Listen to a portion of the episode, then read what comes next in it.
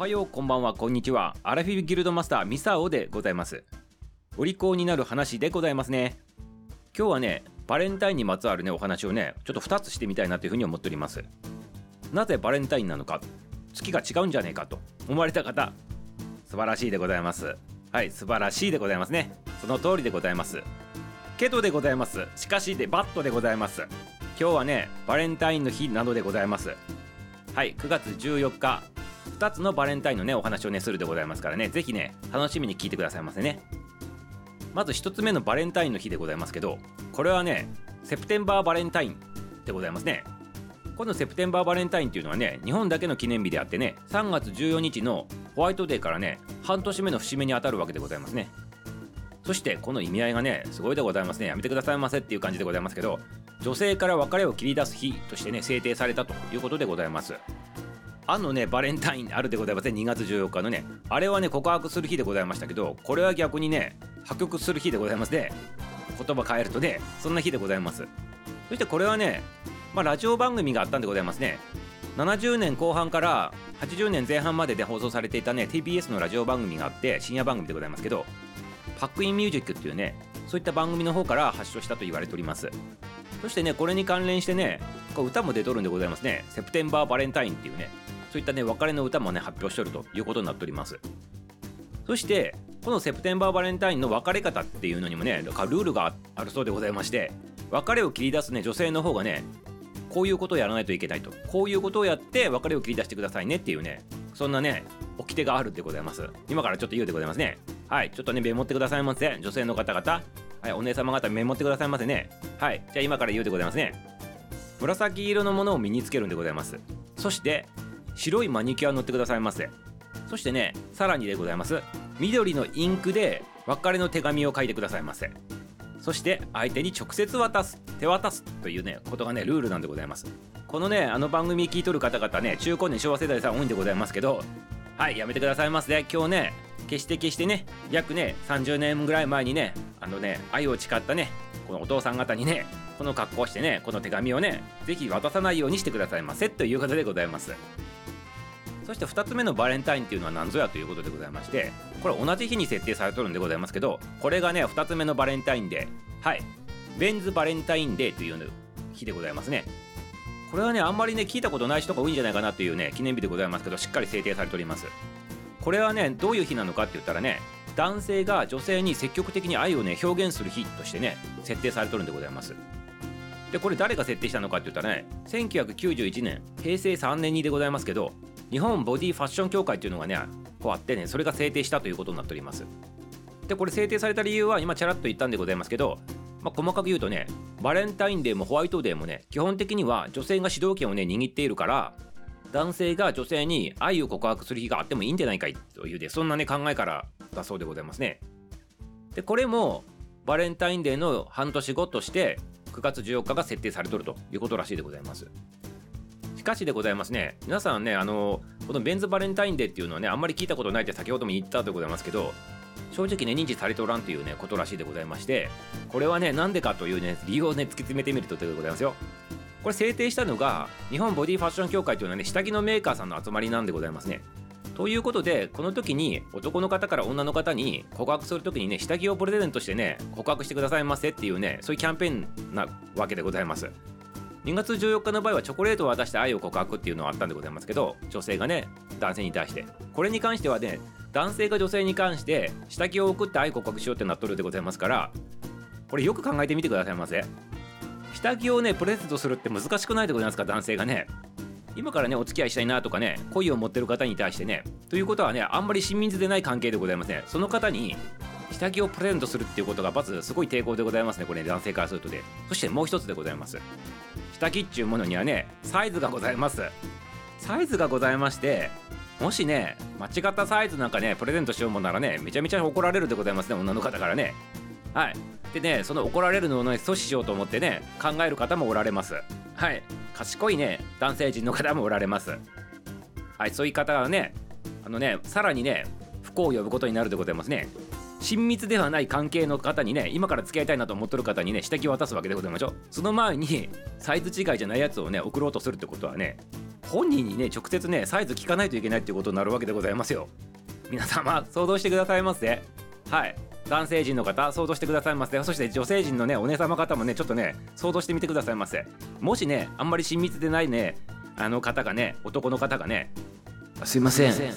あの下着のサイズって何カップ？とかって聞かれたらどうするでございますか？ねやめてくださいませ。ってなるでございますよ。引きも？って言ってね引くでございますよ多分ね。ということでございます。こういうのがね多分あってでございますけどあんまりね話題にならないということで実際問題ね下着をねプレゼントしたっていう実例はほとんどないそうでございましてね。そのおかげで本来の理由でね記念日っていうのがね認知されることが少なくなったっていうね経緯になっとるということでございます。はいチーンでございましたね。はいありがとうございます。はいということでいかがでございましたか？今日はね2つのバレンタインについてねお話ししてきましたけどまず1つ目はねセプテンバーバレンタインで別れの日でございます。女性が別れる日ということでございます。そしてねもう1つはね男性が告白する日となっております。はいということで、ね、ちょっとミサをねこれ2つね同じ日に設定されたということでねあの紹介させていただいたんだけどちょっとね疑問に思うことがあるんでございますけどいいでございますか？はい。この日を利用してね例えば女性の方が2月14日に告白をしたとするでございましょう。男の方にね。そしてその男の方に対して女性の方が今日セプテンバーバレンタインデーを出航したとするでございます。そうするとね別れでございますよね。そしたら今度男の振られた方の男の人が今度逆にメンズバレンタインデーだって言ってね下着を渡してあげればまたね復活するんじゃないかなというふうに思うんでございますがいかがでございますか？まあこの頃になるとねメンズバレンタインデーでございますからもうね付き合ってから半年以上経っておりますからもうね下着のサイズもね分かるでございますからね。素晴らしいね過激なねあの下着をねこうプレゼントしてあげたらねまたね愛が復活するんじゃないかと思うんでございますけどね。これ皆様いかがでございますかね？ぜひぜひねあの中高年の皆様この人生をね共に生きてきたね伴侶の方にねちょっとねやってみたらいかがでございますかね。はい男性の方はねこれ必聴でございますよ。はいもしね奥さんからねセプテンバーバレンタインデーが食らってしまったとするとね今度ね逆にねメンツバレンタインデーでねお返ししてあげてねまた復活してくださいませっていう話でございます。はいこれをね実行するかしないかっていうのはあなた次第でございます。はいということでね今日はバレンタインデーにねまつわるお話でございまして2つお話しさせていただきましたね。おすすめの番組でございます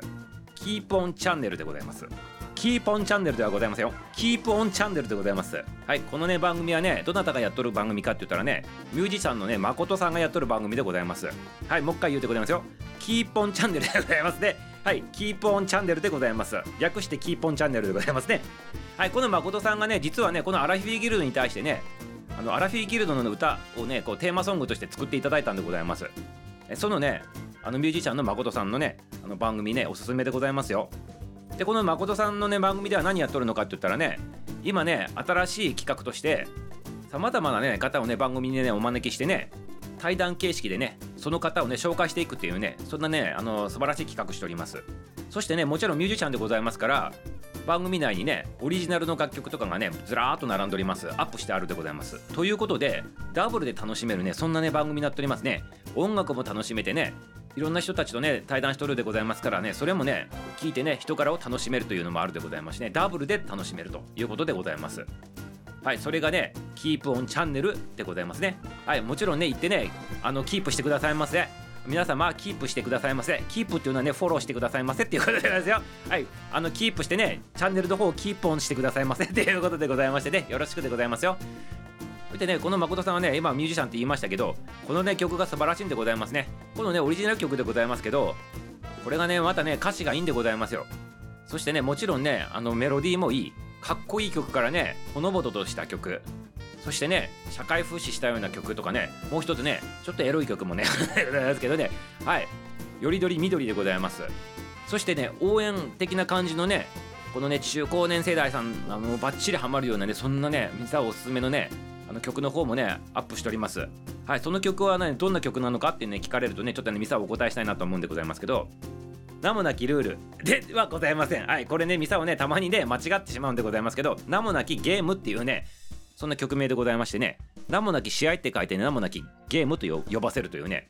はいなかなかね凝った感じで素晴らしいねそんな感じでございます。ぜひぜひね誠さんの番組に行ってねこのね音楽センスとね詩のセンス2つともね堪能してみてくださいませね。